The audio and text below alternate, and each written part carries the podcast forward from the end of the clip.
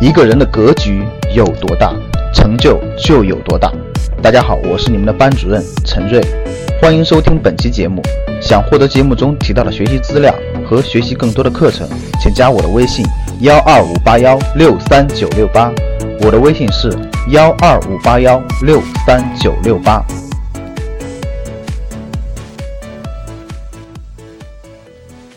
人生就是这样的，就是那我看完了，你看我的钱，那我规划了一串，我要我要花的钱就上千万，我要花的钱都上千万，就是我这上千万得花掉，环游世界我得储备好多钱，但是这些花的上千万是值得的，我没有乱花，这些钱都大部分花在了梦想上，大部分花在了梦想上，还有很多钱花在了我的我的公益慈善上，比如说我的梦想当中有很多事，我我我就说的我要我我就要做公益做慈善嘛。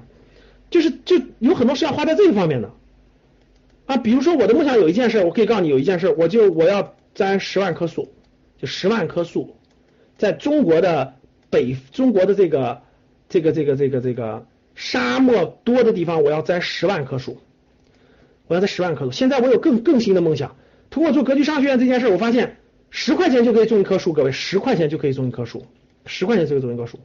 我一百万就可以在中国种十万棵树，我觉得它的生命力会很长。我更有新的梦想，做了格局商学院，我要我要我要带着很多格局的学员一起去做，我就可以做到一百万棵树。很多树是我的格局的学员一起种的，这是梦想，这才增加，我觉得很有意义啊！我觉得很有意义啊！我觉得比你打游戏有意思多了，我觉得比你打游戏、打高尔夫球，我觉得比你天天那个浪费时间、浪费生命、浪费钱有意义多了。我觉得愿意交一篇格局零啊，十万颗也好，一百万棵，我觉得很有意义啊。我觉得它的生，它会更延长寿命啊。我去，我会去山区支教一个月呀。我觉得支教一个月很有意思的。那你说这些事，我问大家，你说这些事情都是年轻的时候做吗？不是啊。所以很多事情我就把它延后了呀。比如说支教这个事儿，我现在就没时间做呀。我我希望未来带着我的孩子，我把他带到山区去，我把他带到山区穷山区去。我做支教，他做学生，我让他体验一下山区的贫困的生活。让他改变很多城市里孩子可能不太好的习惯。我问大家这个有没有意义？各位回答我有没有意义？我把它放在我只能我算了一下，我得放在四十多岁以后啊？为啥？我小孩大一点啊，小孩九十岁左右，十到十五岁之间，我带他去山区支教一段时间，一个月，有没有意义？值不值得去完成这个梦想？各位值不值得完成？花钱去不去？这不很正常的吗？我今年支持了，我今年支持了五个北大、北师大的支教队。等五六年以后，我带着孩子去支教，我就跟着北师大的同学们一块去啊。我家孩子十来岁，跟着北师大的一帮二十十左右的这个北师大的学生一块去，学生都能影响他，山区的环境能影响他，更能影响他。你说值不值？你说值不值？所以人生不就得这么过吗？各位，你说对不对？所以支教这个事儿我放在四十，有的事儿我就放在六十岁以后，有的事儿我就放在六十岁以后，我不急，我不累啊，我不排，我不赶啊，我每年就做一点儿，每年就做一些事儿啊。今年排着去韩国，那就去了呀，对吧？我觉得这些事情更有意义，张毅同志，所以我一定要讲完。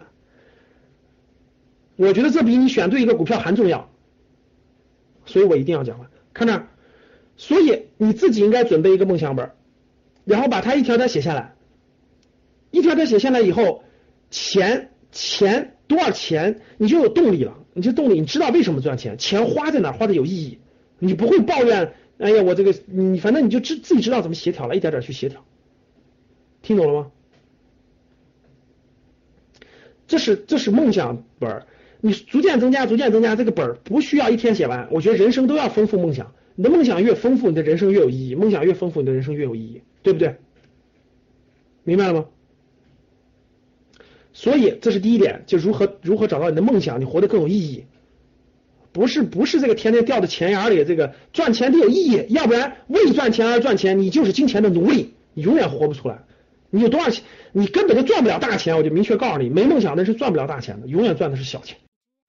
想获得更多投资理财、创业、财经等干货内容的朋友们，请加微信幺二五八幺六三九六八。